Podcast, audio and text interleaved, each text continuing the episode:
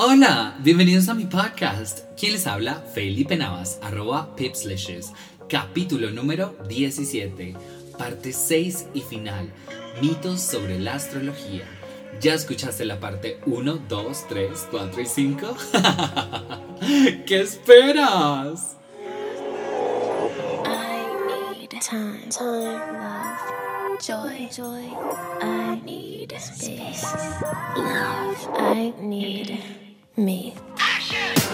Bueno, Jamie, esto es más como una opinión, pero quiero llevarla desde el punto de vista astrológico. Ok. Entonces, cuando uno está en un, un ambiente laboral, universitario, con amigos, yo he visto que uno siempre tiene una, una, una afinidad con ciertas personas más que otras. ¿Tú crees que eso se relaciona con la astrología? O sea, como que esa afinidad que tú puedas sentir más con una persona y con otras, ¿lo relacionas desde un punto de vista astrológico como la compatibilidad? Yo creo sí y no. O sea, sí porque sí hay gente con la que uno hace match de una. O sea, eh, y pues no sé, que levante la mano al que no le haya pasado siquiera una vez en la vida. Que conociste a alguien, como tú dices, en el trabajo y súper amiguis desde el principio, buena onda, así como llegaste nuevo a un trabajo y hubo alguien que te odió desde el primer momento. Entonces puede que tenga que ver con eso, pero también tiene que ver mucho eh, con qué, qué refleja el otro para ti, qué es eso que realmente te molesta, ¿sí me entiendes? Entonces, no sé, si yo soy una persona que no le gusta el ruido y tengo una compañera que es ruidosa, pues no puede, no es porque yo sea cáncer y ella sea Virgo, sino pues porque es ruidosa y no me la soporto, ¿sí ves? Entonces, te- por eso te digo que sí y no.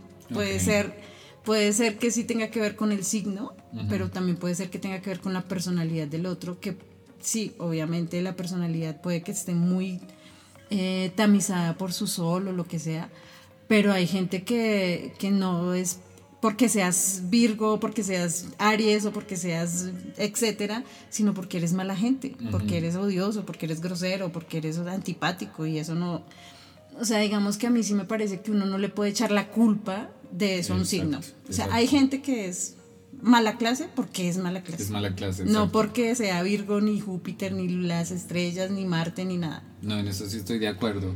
Y mm, voy a hablar un poquito de un un aspecto de mi vida antes de conocer la astrología y es que yo soy Aries, soy una persona que me considero seguro de mí mismo y me molestaban las personas inseguras. Entonces como las personas que no te miraban a los ojos al hablar o las personas que les daba pena mostrarse en público, pasar al frente, me molestaban.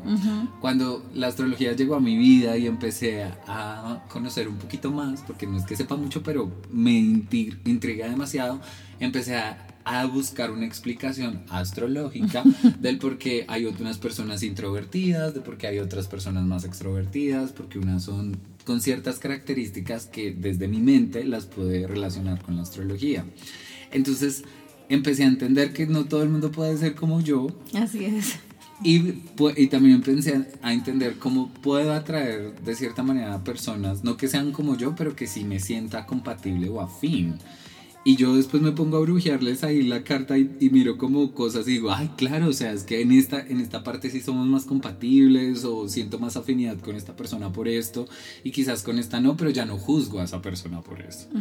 Entonces por eso creo que siento que, que, que uno sí puede atraer a las personas por medio de una compatibilidad astrológica, pero uno no puede juzgar a las personas porque sean de un signo que uno sienta que no es afín a uno. Sí, pero mira también que en eso que tú acabas de decir hay una cosa que tú no, o bueno, no sé, que yo veo y es que tú también le pasas a los otros. Y entonces, ¿qué tal tú atrayera, tra- atrajeras perdón, al tímido para que viera que hay otra forma de ser súper extrovertida y tú le estás mostrando eso a esa persona? Exacto. Porque a veces nosotros vemos mucho lo que los demás son para nosotros, pero se nos olvida que nosotros también somos para los demás. Y tal vez tú te encontraste a una persona tímida que necesitaba ver que hay, hay formas de ser y de expresarse distintas Distintas. y que tal te haya visto y oye, así Felipe puede ser así, yo por qué no. Ujú. ¿Sí me entiendes? También eso es chévere, ¿no? Que uno pueda decir Sí. como, eh, ok, tal vez no somos compatibles, tal vez no, no somos eh, del mismo carácter o lo que sea, pero así como eh, él te muestra o esa otra persona te muestra cosas de ti, tú también le, le pasas al otro y le puedes mostrar cosas al otro. Al otro. A mí me encanta, por ejemplo, cuando sales bailando en tus reels de Instagram.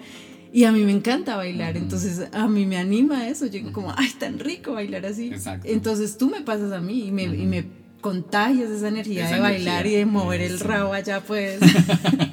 entonces esas cosas son chéveres. Ajá, pero y yo soy mucho más tímida que tú en ese- O sea, yo no, nunca jamás en la vida voy a subir un reel No, bailando como tú bailas. no, no, no. Pero, Jamie- pero bailo así, en mi casa sola, sin que nadie me vea. Muy bien. Sí, eh, pero eso, ese es el punto que quiero llegar, que no, no, no me caso hoy en día con esas cosas y ya no juzgo a las personas por, ningún, por ninguna manera. Y creo que eso fue lo lindo de conocer la astrología, que me, me ayudó a autoconocerme de una manera profunda, a trabajar en mis defectos y a, poten- a potencializar mis virtudes. Eso es, así fue que, sí, por eso es que soy tan pasional con este tema. Sí. Y es que la, la astrología para mí es una tecnología de conciencia. Mm, De las muchas que hay, ¿no? Entonces hay gente que se va por el budismo, que últimamente me ha interesado mucho porque conocí a, a una persona por Instagram, pues a, un- a una persona que habla del tema, súper bonito, me ha parecido mucho. Eh, hay gente que hace cabala, hay gente que es yogi, hay gente pues que cree en Dios y va a una iglesia, pero son tecnologías, pues no sé si sea la palabra correcta, pero son formas. A mí la astrología me encanta es porque es como ver eh, eh, el universo completo, ¿sabes? Que no somos solo esto aquí como la Tierra y nada más. Eh, eso me pa- entonces ahora cuando uno se levanta la cara y ve a Júpiter o a Venus o a Saturno cuando lo alcanzamos a ver, entonces uno dice como, wow. es- Esa energía se refleja en nosotros. así es. Bueno, vi un tren de TikTok donde astrólogos de Estados Unidos mostraban que por medio de la astrología se podía determinar en qué parte del planeta tu energía estaría mejor para vivir o para conseguir pareja o en qué lugar eres más atractivo. Eh, y se llama astrocartografía. Necesito eso. Eh, no.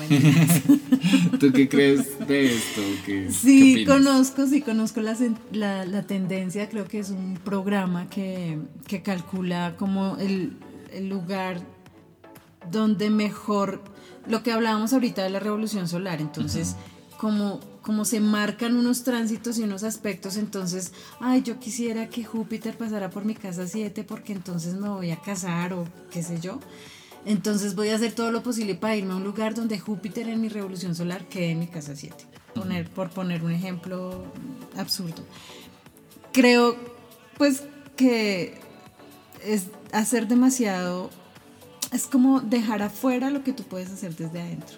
¿Sí me entiendes? O sea, yo no necesito que Júpiter esté en mi casa 7 para conseguir una pareja, sino necesito realmente querer una pareja y ponerme a la tarea, abrirme a la posibilidad, etc. Pero sé que la gente lo hace. Mm, A mí me parece más interesante hacer ese tipo de cosas, no de, no de hacer la re- no de cumplir años en algún lugar para que todo me cuadre perfecto, eh, sino por ejemplo ver qué tránsitos y qué aspectos son más favorables cuando quiero lanzar algo o cuando quiero hacerme un cambio de look radical o cuando quiero, no sé, presentar una propuesta para que sea negociada. Ese tipo de cosas me parecen más chéveres. Sé, sé de eso, sé de la tendencia, me parece un poco friki porque si me sale a mí, además porque tendrías que irte a un lugar muy, muy, muy diferente. O sea, por ejemplo, nosotros que estamos en Sudamérica, pues tendríamos que irnos bien por allá a la Patagonia o bien por allá a Alaska como para que medio se cambie el tema horario y haya un cambio muy drástico o para Europa. Entonces si a mí me sale que para tener el año perfecto me tengo que ir para, no sé, ¿cuál es el país más lejos? Rusia. Exacto, no tengo que ir a Rusia o me tengo que ir por allá a Islandia. Islandia, qué sé yo, pues como que me queda un poco difícil. Pero lo harías, yo sí lo haría. En- Pues si tengo las posibilidades económicas, digo, ay, lo voy a hacer, a ver qué pasa. Yo, lo, yo digamos, eh, yo he cumplido años eh, fuera del país y sí es una energía distinta. eh, pero nunca he hecho eso de cuál es el mejor ¿Cuál es lugar. el mejor lugar? del- Ok. Si me sale Grecia, ni, ni lo, no lo pienso. Fijo si, va a salir. Sí, pero si me sale Taiwán, oh, hijo de pucha. Sí, te entiendo. Sí, pero además insisto, pero además es como dejarle a- como como es como creer que porque hago eso todo va a estar perfecto. Y bueno, voy, me voy para Tailandia, cumplo años, el año más ultra fantástico de la vida, pero me devuelvo y me encierro en la casa a dormir, pues no va a pasar nada. Ujú. Sí. Pero también puede ser algo condicionante. Que si tú te hagas el. Porque nosotros los seres humanos nos hacemos lavaditos de cerebro. Y digo, como, bueno, según mi astrocartografía, entonces eh, debería irme a, a Grecia. Y como empecé mi año en Grecia y empecé mi año con esa energía de estar en Grecia, puede ser que, que mi misma energía fluya para que las cosas sean como más positivas. Sí, pues yo creo que a nivel energético sí claramente cambia. Claramente o sea, cambia. claramente es diferente cumplir años en Bogotá con un aguacero horrible y un trancón en Transmilenio que no. irse y estar botado en Grecia, en una playa, con ese agua cristalina, divina, qué sé yo. Obviamente. Pero si tú te devuelves de Grecia, pues sí, a no ser que te quedes viviendo en Grecia, pero pues si te devuelves para Bogotá y no haces nada, pues sí, cambia, la, cambia pero no cambia, ¿sí me entiendes? Entonces creo que me parece chévere, pero también me parece como, como que puede caerse en eso, en que, en que hago un montón de cosas para que todo sea perfecto, pero realmente no hago lo que sí tengo que hacer. Y es, y es un tema que venimos tocando desde, desde las anteriores preguntas, que energéticamente está para que se den las cosas, pero si yo no muevo el culo para que se den las cosas, pues no se van a dar. Así es. Entonces, o como también... está- Tendencia no es sentencia. o sea, es no que sentencia. puede estar la tendencia de que si me voy para Grecia, mi hija se gana el balot. Pero si nunca compré el balot, pues no me lo va a ganar. Exacto. ¿Sí me entiendes? Eh, si te vas para Grecia, te va a salir el contrato soñado de allá en esa empresa que tú siempre has querido. Entonces voy a Grecia, pero nunca mando mi hoja de vida, nunca me postulo para ningún cargo, pues nunca me van a llamar. Porque la señora de recursos humanos de esa empresa no va a decir, "Ah, mira, la Jamie se fue para Grecia, entonces llamémosla porque eso es porque fijo quiere trabajar acá. ¿Sí? Entonces es como a eso a lo que yo me refiero. Sí, sí, sí, Como- sí, sí, sí, te entiendo y estoy totalmente de acuerdo contigo. y entonces me parece que es una forma chévere, pero no tan chévere, porque si, la, si una persona no tiene como la conciencia de qué significa eso, pues va a estar gastando un poco de plata sin sentido. Sin sentido. Total. Pues digamos, si, si no tienes, pues bueno, si eres Paris Hilton y te vas a cualquier lugar en- sin importar qué, pues no importa, pero, pero si eres Jamie que tienes que ahorrar para el tiquete.